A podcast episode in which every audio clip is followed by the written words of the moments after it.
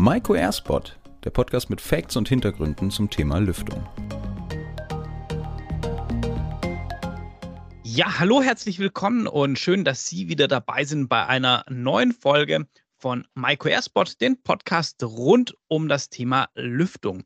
Mein Name ist Christoph Sauter, ich bin Schulungsreferent bei der Firma Maiko und darf Sie wieder so ein bisschen durch den Podcast führen. Aber wie immer bin ich nicht alleine, denn der Lothar ist natürlich auch wieder da. Lothar, schön, dass du dabei bist wieder. Hallo Christoph, und heute sind wir nicht nur zu zweit, sondern wir haben ja auch noch eine dritte Person hier im Boot und das ist der Martin Tagmann. Martin, hallo. Ja, hallo miteinander. Grüß euch. Ja, schön, dass ihr beiden hier seid und ja, wie Sie schon gehört haben, heute zu dritt, also ein bisschen eine besondere Folge. Den Lothar und mich, den kennen Sie ja schon aus den ganzen vorangegangenen Folgen. Aber deshalb, Martin, ähm, sag doch mal vielleicht zwei, drei Worte über dich, dass die Zuhörer wissen, mit wem sie es denn heute hier alles zu tun haben im Podcast. Ja, also grüezi miteinander. Wie Sie hören, äh, ich bin Martin Tagmann aus der Schweiz. Ich äh, repräsentiere die Firma Competair. Das ist die Tochtergesellschaft von Maiko Ventilatoren in der Schweiz.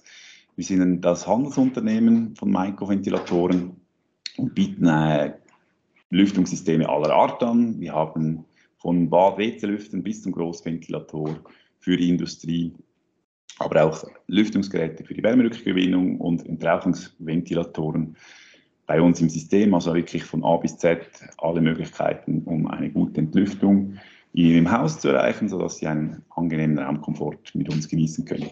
Ja, also wie gesagt, Maiko auch über die Firma Compet in der Schweiz vertreten. Und ähm, Martin, ihr habt aber da noch, ähm, noch ein anderes oder einen anderen Zweig, kann man sagen. Und zwar, wir haben ja bisher im Podcast immer über das Thema Wohnraumlüftung gesprochen. Das war so unser roter Leitfaden. Aber Lüftung gibt es natürlich auch in anderen Bereichen, wie im Bereich der Industrie zum Beispiel. Da wird dieses Jahr auch noch der eine oder andere Beitrag kommen. Also da dürfen Sie drauf gespannt sein. Und ähm, Martin, in dem Bereich seid ihr auch noch so ein bisschen aufgestellt und habt da über einen weiteren Zweig auch noch spannende Sachen. Kannst du da vielleicht auch noch ein, zwei Sätze dazu sagen? Ja, genau. Also wir vertreiben auch große Monoblöcke und seit neuestem haben wir auch die Firma ZIT-Motoren, die ein Teil von der Micro-Gruppe geworden ist in diesem Jahr wo wir als äh, ja, mit sogenannten Retrofits-Lösungen, also Lösungen, wie man alte Systeme umbauen kann, eine große, also gerade die Monoblocks eigentlich umbauen können mit hochenergieeffizienten Motoren, die bis zu 40 Prozent Energie einsparen und vor allem die heutigen AC-Motoren eigentlich ersetzen können mit unserem IE5-Motor. Ähm, das, haben da ganz tolle Projekte auch am Laufen schon. Also ich glaube, das Who is Who der Schweizer Industrie hat schon bei uns beziehungsweise bei ZIT eingekauft und ich freue mich, wenn wir das weiter voranbringen dürfen. Ja, das ist natürlich ein wahnsinniges spannendes Thema und deshalb ähm, haben wir gesagt, packen wir das auch auf jeden Fall in einen separaten Podcast, weil wir dem Thema heute gar nicht äh, da gerecht werden könnten. Das würde den, den Rahmen sprengen da freue ich mich auch schon sehr drauf, gerade weil das Thema Industrie äh, wirklich ein, ein, sehr spannendes und auch so ein bisschen eine ganz andere Welt in der Lüftung ist, sage ich mal. Genau. Aber heute haben wir uns überlegt, nachdem wir als Besonderheit jemand aus der Schweiz haben und Lothar als ja langjähriger Experte im Bereich der Lüftung in Deutschland unterwegs ist, konnten wir uns das natürlich nicht nehmen lassen zu sagen, Mensch, wir gucken doch mal die Dachmärkte an. Und ähm, natürlich das mit dem Blick auf die Lüftung. Und da übergebe ich jetzt einfach direkt an dich, Lothar. Ähm, das Thema Dachmärkte, das Thema Lüftung. Ich weiß, du hast für uns so ein bisschen was vorbereitet. Führ uns doch einfach mal gerne da so, so ein bisschen in die Thematik ein. Ja, zuerst mal vielleicht der Begriff Dachmärkte mal äh, erklärt. Dach, also steht für Deutschland, Österreich, also Austria und CH für die Schweiz. Es sind ja an sich drei sehr kaufkraftstarke Länder, aber vielleicht ja schon mal so zu der Einwohner von den drei Ländern. Wenn man denkt, Deutschland ist natürlich mit Abstand das größte Land, einwohnertechnisch. Hier sprechen wir in Deutschland von ungefähr 83 Millionen Menschen und Österreich, Schweiz sind es beides mal knapp 9 Millionen Einwohner. Wobei, das ist eine ist natürlich die Einwohnerschaft, das andere ist natürlich auch das Einkommen und die Kaufkraft. Und dort sieht es allerdings etwas anders da aus. Martin, vielleicht kannst du mal noch was sagen über die Kaufkraft in der Schweiz im Vergleich zu Deutschland und Österreich. Ja, das ist ja dieses große Thema, dass wir da äh, immer da die, bisschen die Größe in Europa sein sollen. Äh, ja, ich habe jetzt da ein paar Zahlen gefunden von Anfang 23, das das schon auch natürlich ein bisschen belegt. Also wir haben ungefähr eine Pro-Kopf-Kaufkraft in der Schweiz von knapp 50.000 Euro, während man in Deutschland und Österreich ungefähr gleich hoch ist bei gut 26.000 Euro. Knapp 27.000 so in den Dreh rum. Also ist doch schon einiges höher natürlich. Ja. Das ist so. Ja, da kann man sagen, das ist schon fast das Doppelte. Und sag mal, die Schweiz ist ja auch in Europa so wenn so eine äh, kleine Ausnahme. Es ist ja immer noch ein Drittland sozusagen. Das heißt, wenn von Deutschland aus nach Österreich irgendwas exportiert wird, ein äh, Güter exportiert werden, ist natürlich viel, viel einfacher, wie zum Beispiel in die Schweiz als Drittland, gerade die ganze Zollanmeldungen, die machen natürlich auch etwas zu schaffen. Und der Schweizer Markt, der sieht ja auch etwas anders aus, gerade im Lüftungsbereich. Im Lüftungsbereich sind ja die Schweizer schon mal wesentlich weiter mit der Wärmerückgewinnung wie in Deutschland. Man kann also sagen, hier hinkt sogar Deutschland der Schweiz gewaltig hinterher, weil die Schweizer doch noch wesentlich mehr Geld für den Bau ausgebe, für den Neubau. Allerdings muss man natürlich auch sagen, mittlerweile sind die Baukosten in der Schweiz so angestiegen, dass auch maximal noch drei Prozent der Bevölkerung überhaupt noch ein Einfamilienhaus leisten können. Ist es so richtig, Martin? Ja, leider ist es so, dass ähm, die Bodenknappheit in der Schweiz aufgrund der sehr stark wachsenden Bevölkerung natürlich immer größer geworden ist. Also ja, das ist halt Angebot und Nachfrage. Das ist so bei uns das verdichtete Bauen ein großes Thema. Und wenn wir über Eigenheim sprechen in der Schweiz, dann ist es eigentlich per se eher ein Apartment, also Stockwerkeigentum und weniger wie jetzt vielleicht in Deutschland. Ähm, das Thema ist ein, ein, ein reinstehendes Einfamilienhaus. Das ist schon sehr rar. Das kann man vielleicht sich noch in gewissen Randregionen leisten, wie in Tessin, Jura oder Wallis. Aber da selbstverständlich auch nicht an Touristen-Hotspots, sondern dann auch, äh, da hat es halt viele Täler und sonstige schöne Ecken. Da geht es dann noch, wo man sich da vielleicht mit dem vier-, fünffachen Jahreslohn sich was leisten könnte. Ja, ich war ja selber auch mal in der Schweiz tätig und was mich dort immer verblüfft hat, ist die Planung. Die Planung ist also dort schon wesentlich detaillierter gewesen wie in Deutschland. Und wenn ich gerade mal so an dieses Beispiel vom Basis-Gotthard-Tunnel denke, auf einer Länge von über 50 Kilometer, 53 Kilometer ist er lang. Von beiden Seiten wurde ein Loch reingebohrt und weniger als ein Zentimeter war hier die Abweichung. Und auch das hat man immer so im ganzen Bauwesen bestaunt, dass zwar wesentlich mehr Geld für die Planung ausgegeben wurde in der Schweiz, aber dementsprechend hat man das letztendlich wieder alles in allem rausgeholt, weil nachher bei der Umsetzung hat es natürlich auch wesentlich besser geklappt, wo in Deutschland doch schon ab und zu, ich sage immer so, von der Hand in den Mund gelebt wurde, von der Planung einfach zu wenig Zeit investiert wurde und dann an der Baustelle wurde dann, sagen wir mal, mehr oder weniger immer wieder mal so Feuerwehraktionen gestartet und sowas gibt es natürlich ehrlich gesagt in der Schweiz auf dem Bau viel, viel seltener. Und was mir dort auch noch aufgefallen ist, gerade die Installationsweise. Gerade in äh, Deutschland, da wird ja sehr viel mit Filigranbetondecke gearbeitet. Und in der Schweiz gibt es ja wirklich noch die geschalte Betondecke, wo wir ja zum Teil sogar Sonderartikel haben. Martin, vielleicht kannst du da noch irgendwas dazu sagen. Ja, also wie du es richtig gesagt hast, der Gotthard war definitiv ein Schweizer Husarenstück der Tunnelgeschichte, der Wühlmäuse Europas sozusagen. Also das ist auch äh, eine tolle Sache gewesen. Und wir wissen auch, wenn es bei, uns gebaut wird und der Staat uns Geld anfragt als Volk, ähm, ob wir das wollen, dann kostet es eigentlich immer doppelt so viel. Also das ist schon so, dass es nicht ganz günstig ist. Aber äh, von der Bauweise her, wie gesagt, äh, ist Planung uns sehr wichtig. Wir haben eine hohe Kompetenz, auch im Staat das zum Bauen. Und wir erstaunlicherweise basiert vieles auf sogenannten Verbandsrichtlinien. Oder? Also wir sind da nicht sehr ähm, gesetzesgetreu unterwegs, wie das, glaube ich, in Deutschland ein bisschen ein stärkerer Fall ist, sondern wir haben sehr viele Verbandsrichtlinien, die dann aber eigentlich wie, fast, wie bindend sind und äh, woran man sich auch hält. Zu dem Thema Betoneinlagen, das ist so richtig, wir verkaufen am meisten Unterputzgehäuse, die dann eingegossen werden. Und auch Brandschutzgehäuse, das ist eigentlich unser meistverkaufter Artikel. Also wir ist das Topmodell vom einen Unterbau, Unterputzventilator. Und eben, ja, die Betondecken sind bei uns auch noch ein bisschen dicker, wie ich gelernt habe, gegenüber Deutschland. Wir verwenden meistens auch sogar 90er oder größere Rohre in den Betondecken, die wir da einlassen. Also das ist schon erstaunlich, glaube ich.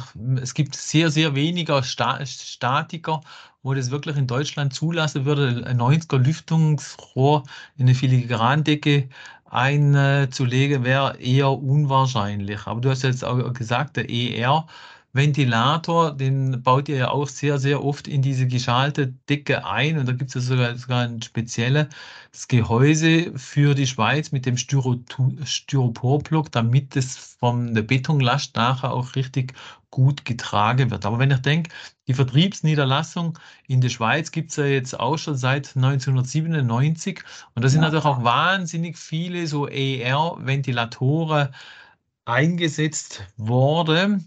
Und was das Schöne dann bei diesen äh, ER-Einbaukäste ist, egal ob der von 97 bis heute, können wir da immer alles umbauen mit diesem Retrofit-Kit und können also heute dort noch aktuell der EREC, das, der jetzt ganz neu auf dem Markt ist, dort einsetzen. Martin, wie sieht es denn aus? Gibt es denn da auch so spezielle Referenzen, wo du noch was dazu sagen kannst, wo ihr mal in der Schweiz schon gemacht habt? Ja, also wir haben ähm, schon viele, wie richtig gesagt hast, äh, Retrofit-Kits verkauft, weil äh, wir schon lange im Markt sind und die ersten Ventilatoren natürlich auch langsam ans Ende ihrer Lebensdauer kommen. Und ich glaube, das ist auch etwas, was der Kunde extrem schätzt, oder? Also wenn er bei Maika einkauft, dann hat er nicht nur ein Produkt, das er auch 30 Jahre später setzen kann, sondern es funktioniert dann auch noch. Also das ist wirklich eine tolle Sache mit den Retro-Fit-Kits, die verkaufen wir wirklich oft.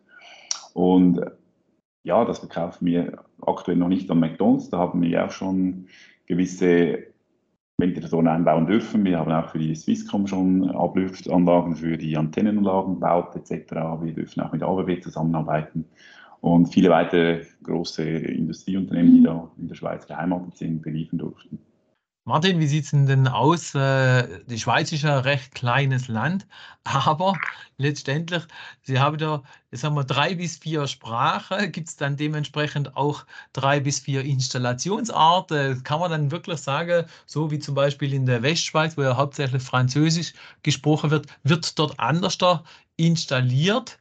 Oder kann man sagen, okay, nee, im ganzen Land wird äh, gleich installiert, egal ob das die deutschsprachige Schweiz ist, die französischsprachige Schweiz oder italienischsprachige Schweiz? Ja, könnte man meinen vielleicht, dass da, aber ich sage nie einem äh, Romance, äh, er ist ein Franzose, das äh, gar nicht gerne. Also die sind da schon sehr stolz darauf, auch Schweizer zu sein. Und wie erwähnt, äh, gibt es diese Verbandsrichtlinien, die sind eigentlich schweizweit gültig und entsprechend ist schon so, dass auch in der, Deutsch, äh, in der, in der Deutschschweiz gleich gebaut wird wie in der äh, französischen Schweiz, beziehungsweise in der italienischen Schweiz. Also auch da, wenn man jetzt vergleicht zum Beispiel Tessin mit Italien, da sieht man schon eine ganz klare Unterscheidung in der Qualität der äh, ausgeführten Arbeiten, ebenso in, in, der Westschweiz, die ich auch gut kenne. Äh, das ist wie überall in der Schweiz, also auch sehr hochstehende Installationsarten. Also da kann man nicht von einem unterschiedlichen Bauweise sprechen, definitiv nicht. Ja, das klingt äh, schon mal wirklich interessant von euch und ähm, da vielen Dank für die Information. Also wir haben jetzt schon einiges gelernt über den Dachmarkt und über die verschiedenen Eigenheiten. Ich würde jetzt trotzdem ganz gerne mit euch da noch einen Schritt weiter gehen. Und zwar habe ich so ein paar Fragen vorbereitet und ähm, die würde ich gerne einfach mal so in den Raum stellen. Und dann mal schauen, wie ihr die so beantwortet. Natürlich immer aus jeweiliger Sicht des Marktes. Also Martin, du aus der Sicht von der Schweiz und Lothar würde jetzt den deutschen Lüftungsmarkt einmal vertreten. Würde ich sagen, wir legen da einmal damit los und zwar ähm, an, welchem, an welchem Regelwerk wird sich denn orientiert, wenn wir über das Thema Lüftung sprechen?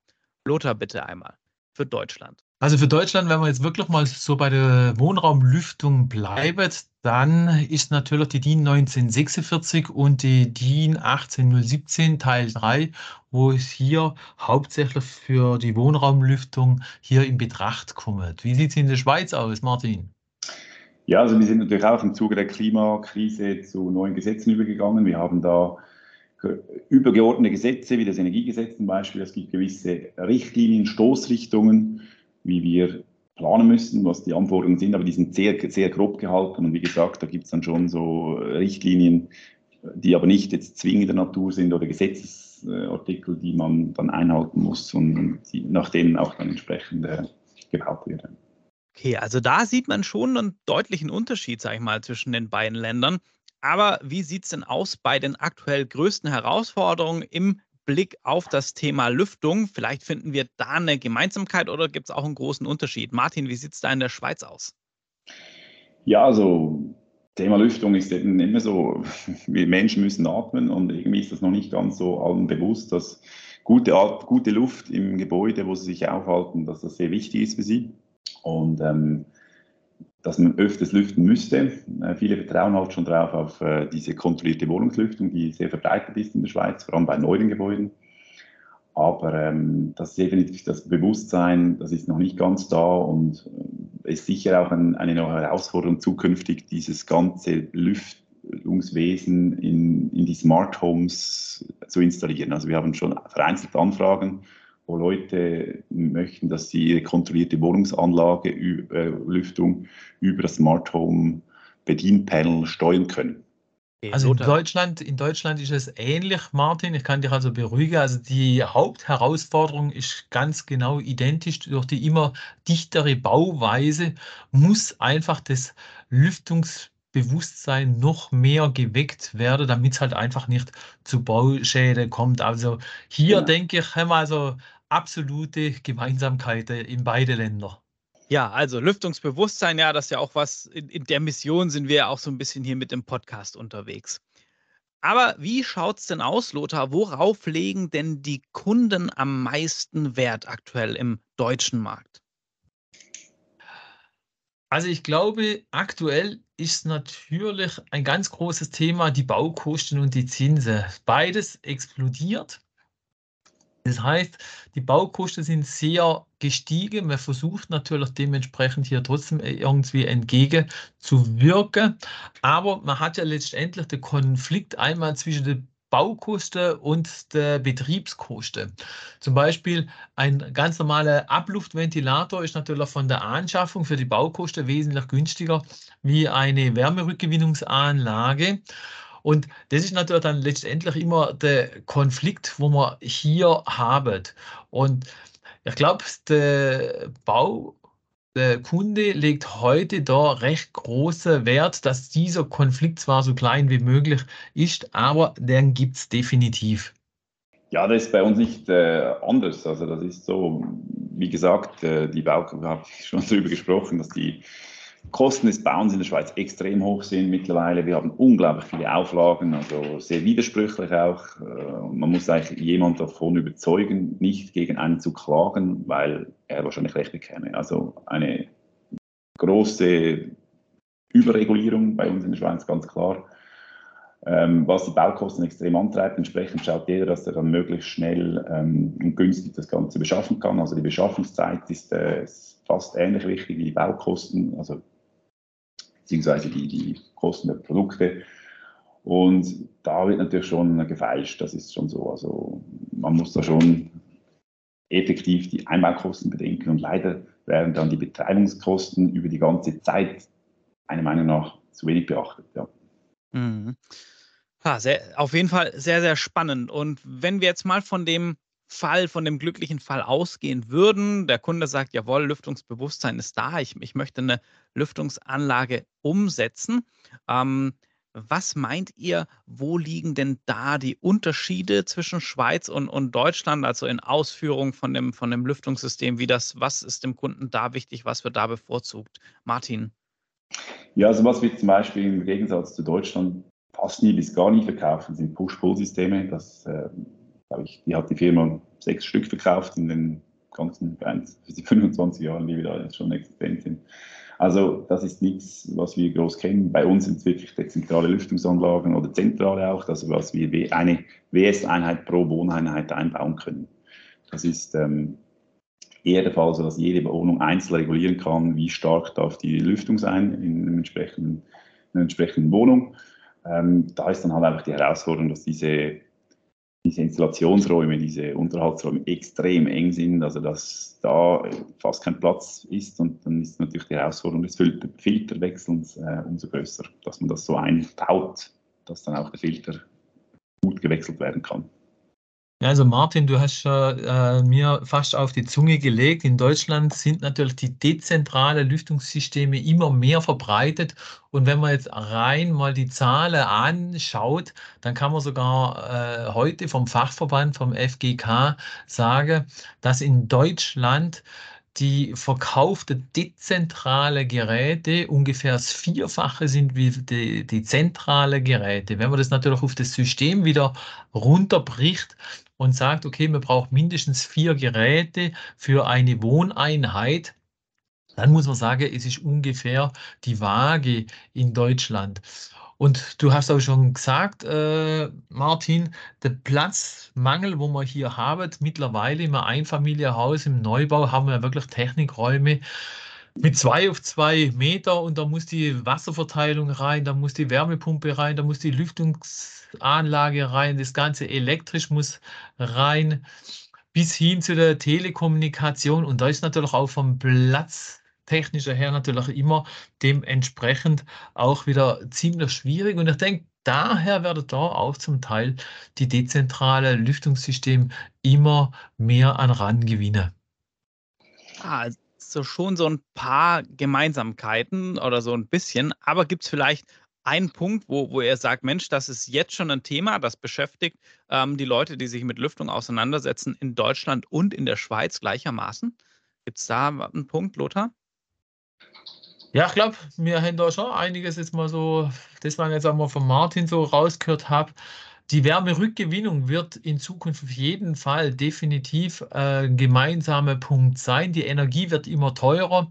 Das heißt, die, die Gebäude müssen natürlich dichter werden. Wir brauchen dementsprechend Mindestluftwechsel, der gewährleistet werden muss. Und gerade in der kalten Regionen, äh, in der Nordschweiz wird es wahrscheinlich genau gleich sein wie in, der, in Deutschland, in der Süd, äh, in der italienischen Schweiz, wo es wenig wärmer ist.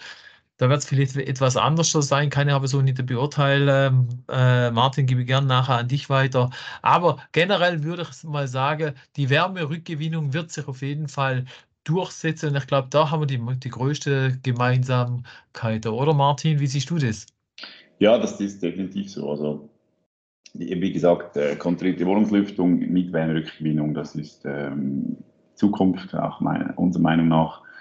Wir haben auch da große Player im Markt, also das ist etwas, was sicher verstärkt wichtig wird für uns. Eben, wie gesagt, Energiegesetz angenommen, also netto null bei uns in der Schweiz ab 2050. Es wird da noch verstärkt darauf geachtet, wie beheizt wird und äh, mit Wärmepumpen kann man da nicht mehr große Temperaturunterschiede ausgleichen. Also das ist äh, die Wärmegewinnung sicher ein ein probates Mittel, um da zu unterstützen. Ja. Ja, das greift meiner letzten Frage eigentlich schon ein bisschen vor, so das Thema Lüftung heute und in der Zukunft in Deutschland und in der Schweiz.